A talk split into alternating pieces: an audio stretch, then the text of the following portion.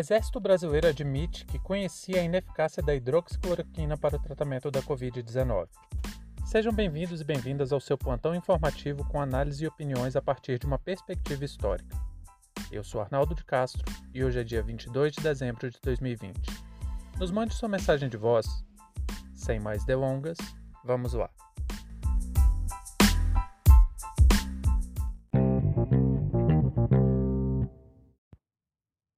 As fake news em torno da pandemia da Covid-19 ocuparam as manchetes dos jornais ao longo de todo o ano de 2020.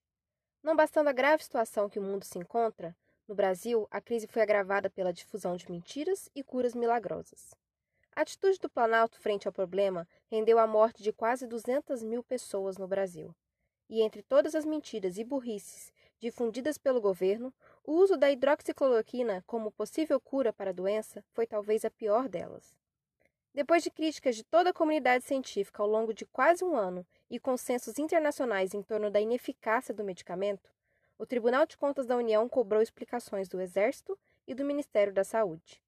O primeiro, por indícios de superfaturamento na compra de insumos para a produção do remédio, e o segundo, por ter mudado sua orientação no uso da hidroxicloroquina para tratamento de sintomas leves da doença. Quase um ano de descaso e improbidade, para não dizer imbecilidade, burrice e outros adjetivos.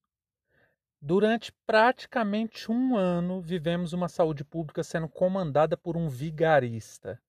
Aí muita gente ainda fica falando: ah, mas não tinha como saber que ele ia fazer isso. Ou então pior, né? Ele não tinha como saber que cloroquina não funcionava, era tudo um teste. Não tinha? Como assim não tinha? Qual a grande contribuição que o Bolsonaro deu para a saúde pública em toda a sua carreira. Aliás, qual a contribuição que ele deu para absolutamente qualquer coisa. É um cara que sempre atrapalhou, sempre esteve do lado errado da história, do lado mais obscuro das coisas, apoiando as piores práticas e favorecendo gente da pior estirpe. Aí, esse ser obtuso, que até 2016 não passava de um meme, chega a ocupar a presidência da República. Quais as credenciais dele para isso? Nenhuma. Esse cara aprovou apenas dois projetos ao longo de 30 anos como parte do poder, do poder legislativo. Para você que não acha isso uma informação relevante, vamos lembrar que desde o Iluminismo existe a ideia de separação dos poderes para impedir que poucas ou uma pessoa só concentre a força estatal em suas mãos. A ideia é antiga, mas seu aspecto moderno é atribuído principalmente ao Barão de Montesquieu, a ideia de tripartição do poder, dividindo o legislativo, executivo e judiciário, em que o legislativo produz as leis e fiscaliza os atos do poder executivo, o executivo põe em prática as leis e conduz o governo e, e o judiciário é, atesta se as leis são válidas e se estão sendo executadas da maneira certa. E por mais que você pense, ah, mas o Brasil tem lei demais, a gente não precisa de mais lei. Isso é um argumento que não faz o menor sentido. Porque nós vivemos, ou pelo menos deveríamos viver, em um Estado democrático de direito. E não há nada que se possa fazer ou deixar de fazer a não ser em virtude de lei. O que, que isso quer dizer? Se uma rua muda de nome ou se a educação vai ter mais ou menos recursos, isso só pode acontecer se uma lei definir. A inoperância do Bolsonaro não se restringe só à sua incapacidade de aprovar algum de seus projetos em 30 anos de Congresso. Se lembre aí uma, apenas uma relatoria de importância que ele tenha pegado. Uma vez que ele conduziu os trabalhos da casa para uma pauta importante. Uma presidência de comissões relevantes. Qualquer coisa. Se você der uma pesquisada rápida no Google, é mais fácil achar ele de boca aberta dormindo em horário de trabalho do que saindo vitorioso em alguma proposição dele. Aí você pergunta: o que, é que isso tem a ver com o SUS, Arnaldo? O que tem a ver é que esse vagabundo gastou dinheiro público a vida toda, nas palavras dele, abre aspas, para comer gente, fecha aspas. E aprovou dois projetos, e um desses projetos era uma fake news médica ele conseguiu aprovar a continuidade do uso da fosfetanolamina sintética. Olha o apelido dela, a cura do câncer. Pouco tempo depois, a Associação Médica Brasileira entrou com recurso no STF e tornou a lei inconstitucional. Ou seja, metade das propostas aprovadas pelo Bolsonaro era fake news e foi considerada inconstitucional. São dois projetos aprovados, dois dividido ao meio é um, ou seja, 50% de dois era mentira. O mais grave dessa lei da cura do câncer é que muita gente pode ter morrido por causa da safadeza e irresponsabilidade de quem lucrava com a pílula. Porque, para piorar, os devotos cegos dessa falcatrua ainda recomendavam que os pacientes terminais parassem de tomar outros medicamentos, que interrompessem outros tratamentos e continuassem só com a cura milagrosa. Aí esse cara, que foi pivô da morte de vários brasileiros, se torna o presidente para conduzir a política de saúde na maior crise de saúde em um século.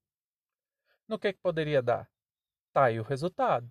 Quase 200 mil mortos, hospitais lotados, sem compromisso nenhum com a vacina e com o perigo de faltar até seringa, gente. A China, para vocês terem uma ideia, construiu uma fábrica com capacidade de produção de 200 mil máscaras por dia e construiu essa fábrica em seis dias. Isso mesmo. Sabe qual é o nome disso? Planejamento.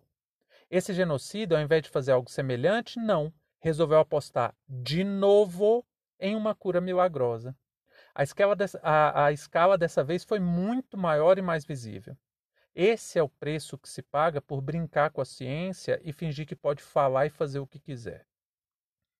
Aí, depois de quase um ano, o TCU resolve que vai cobrar explicações sobre os procedimentos. Ô Exército, bom dia, tudo bom? Me conta aí, o que, que vocês fizeram? O que, que vocês compraram insumo superfaturado para fazer um remédio que não tinha eficácia comprovada? Aí, pasmem com a resposta do, do mais caro serviço de revitalização de meio-fios do mundo. Abre aspas. Seria o equivalente a produzir esperança a milhares de corações aflitos. Fecha aspas os caras admitiram ao TCU, o órgão do Poder Legislativo responsável por fiscalizar as contas do Executivo, que investiram dinheiro público de maneira irresponsável, se não criminosa, porque se investigar direitinho a gente acha quem foi favorecido com isso, investir dinheiro público para dar esperança. Vocês se lembram da cura do câncer? É a mesma orientação política. E vocês falam para mim que não tinha como saber que esse energúmeno ia fazer algo assim? O que poderia dar esperança real ao povo brasileiro era ver o governo aprovando medidas que visassem o combate ao empobrecimento durante a pandemia, ao mesmo tempo que garantisse a possibilidade de medidas de isolamento e autocuidado para as pessoas não terem que se submeter à infecção por uma doença extremamente letal para poder sobreviver. As opções que Bolsonaro deu ao povo foi morrer de fome ou morrer de Covid. E para sustentar essa necropolítica, investiu em mais uma fake news manipulando corações e mentes. Fim de papo.